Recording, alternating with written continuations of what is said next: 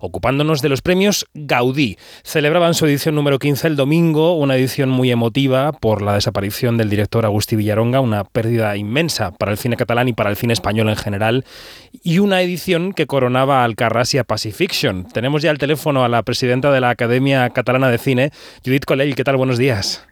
Hola, buenos días. Lo primero, enhorabuena, ¿eh? No pude acudir a la gala, pero oye, por mi experiencia en Los Feroz, sé lo complicado que es organizar una gala de premios y desde casa se vio todo precioso y, y perfecto, así que enhorabuena. Muchas gracias, sí, sí, es muy complicado. Es muy complicado. Sí, sí, pero bueno, los feroces salen muy bien ¿eh? también. Pues gracias. unos premios además muy divertidos. Yo ya no estoy, no estoy en la organización, pero sigo acudiendo, presentando la alfombra, así que sí, te doy toda la razón. Este sábado estaremos allí riéndonos en la ceremonia. Em, Exactamente. Tú que también conoces, eh, aparte de, de los Gaudí, por supuesto, los Goya, ¿Por qué crees que es necesario que sigan adelante estas liturgias de cada año de la temporada de premios para las películas? Porque son muy importantes para las películas, yo creo. Es una manera de, en primer lugar, es una manera de dar un reconocimiento a nuestros compañeras y compañeros que, que han hecho películas estupendas y es una manera también de, de, reconocerlos en casa, ¿no?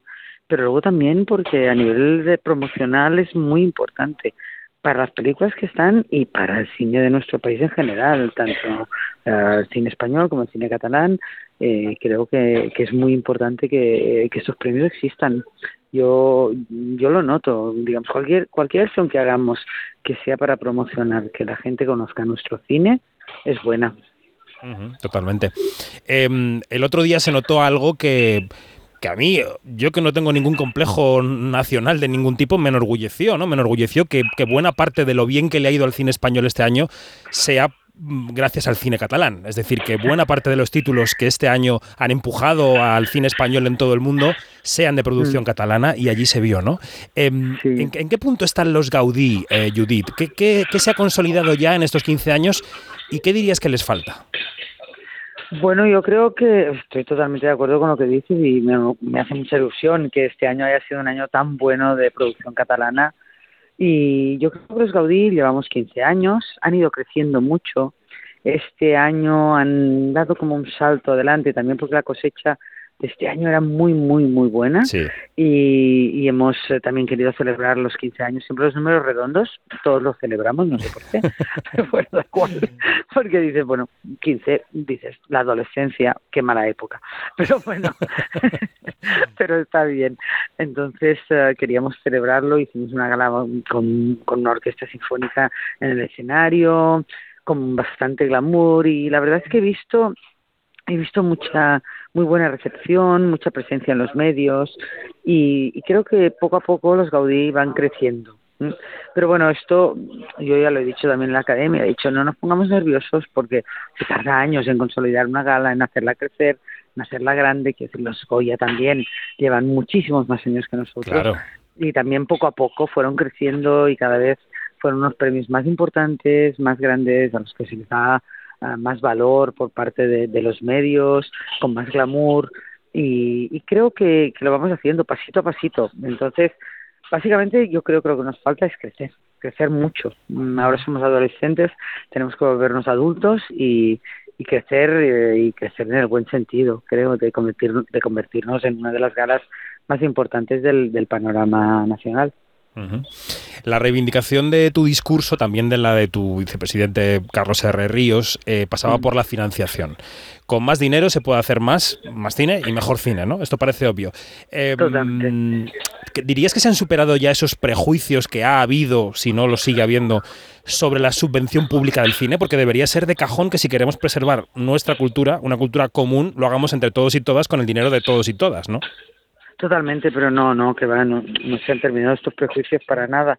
La gente no se da cuenta, mucha gente, de que realmente lo que lo que estás diciendo tú, la importancia de la cultura para, para un país, la importancia, lo, porque es lo que nos da a conocer, lo que nos internacionaliza, lo que hace que conozcan cómo somos, cómo comemos, cómo hablamos, qué consumimos. No sé, siempre he puesto el ejemplo que leí una vez en un, en un periódico que en Corea del Sur, uh, después de Parásitos y, de, y del juego El Calamar, habían subido las ventas de coches coreanos y de productos coreanos.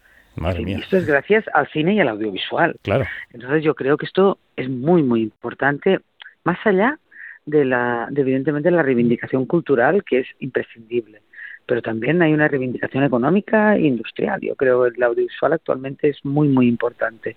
Y, y realmente si comparamos con cualquiera, con cualquier industria, está muy poco, muy poco subvencionado nuestro cine porque incluso la americana está subvencionada, tiene unos, unas exenciones fiscales y unas ayudas para que las empresas puedan invertir en su cine, que a fin de cuentas todo sale del mismo sitio, sale de los impuestos. Yo hice una película en Dominicana hace tres años y o dos ya no sé porque con la pandemia a mí lo de los años se me ha liado. Justo antes justo antes de la pandemia la, la, terminé en la pandemia porque estábamos montando cuando nos cuando nos encerraron. Y, y allí tienen una ley de cine que hace no hay subvenciones directas pero sí que hay una exención fiscal del 100% a las empresas que pongan dinero en películas. A fin de cuentas el dinero sale todo del mismo sitio con lo cual uh, creo que que todas las cinematografías uh, tienen esta ayuda pública como casi todas las empresas de nuestro país y todas las y todos los sectores de nuestro país. Entonces no sé por qué esta ojeriza con el cine de, de, que somos unos subvencionados cuando somos de los menos subvencionados de los que más aportamos luego es decir que en realidad lo que aporta el cine a nivel de, de recaudación de impuestos de IVA de el cine español, ¿eh? simplemente, no sí, al cine extranjero, es mucho más de lo que luego nos dan. Quiero decir que yo diría que no es que seamos deficitarios, sino que somos, al contrario, que generamos beneficios y además que es algo que nos internacionaliza y que nos da a conocer en el mundo. Con lo cual creo que sería muy importante que empezáramos ya a perder el prejuicio. ¿Que si lo hemos perdido? Pues creo que no, todavía no. Otro aspecto de, la, cosecha de este año 2022 que celebrabais en los Gaudí el otro día, el domingo, es la importante presencia de directoras que han conseguido llevar a cabo eh, películas que han tenido mucho éxito, eh, éxito de crítica, de taquilla y también prestigio internacional en festivales. Y esto mm, supongo que será que hace años hubo un cambio, un impulso a la educación, es decir, que hay más y mejor acceso a las escuelas de cine, que las políticas están promoviendo de alguna manera también la igualdad. Em, lo que pasa es que el reto ahora, Judith, yo creo que es sostenerlo, ¿no? Que, que, pasen los años y que no volvamos a decir qué buen año para las directoras, sino que siga habiendo directoras todos los años. ¿Cómo, se hace esto? Sostenerlo e ir creciendo, porque todavía no hemos llegado al 50%. Sí, sí. aunque parezca que en los premios sí, porque realmente las películas que hacen las mujeres son muy buenas, y que los que a veces apelan a la meritocracia, creo que queda muy demostrado. No estamos en un 50%, estamos a un 32, 33, creo ahora.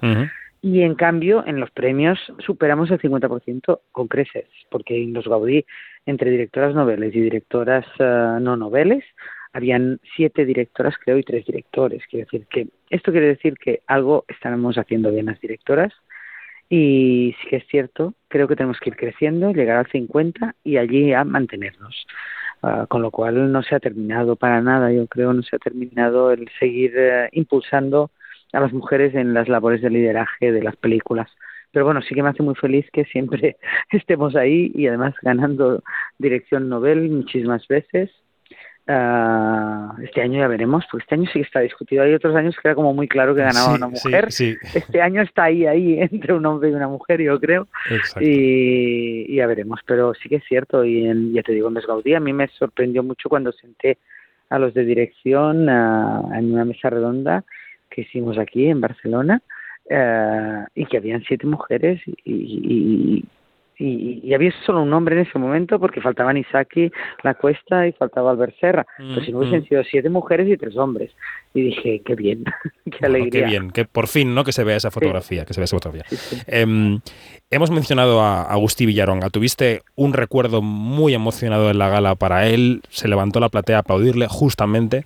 Bueno, quiero preguntarte qué significó para ti Agustí y, y aunque parece obvio, qué significó para el cine.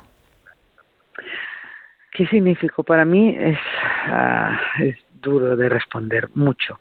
Era uno de mis mejores amigos, era alguien a quien he querido mucho, a quien quiero, de quien he aprendido mucho, irreemplazable y al que no olvidaré nunca. Fue un día muy duro el domingo, muy duro, porque tenía que estar allí. Realmente aguantar las lágrimas era muy complicado.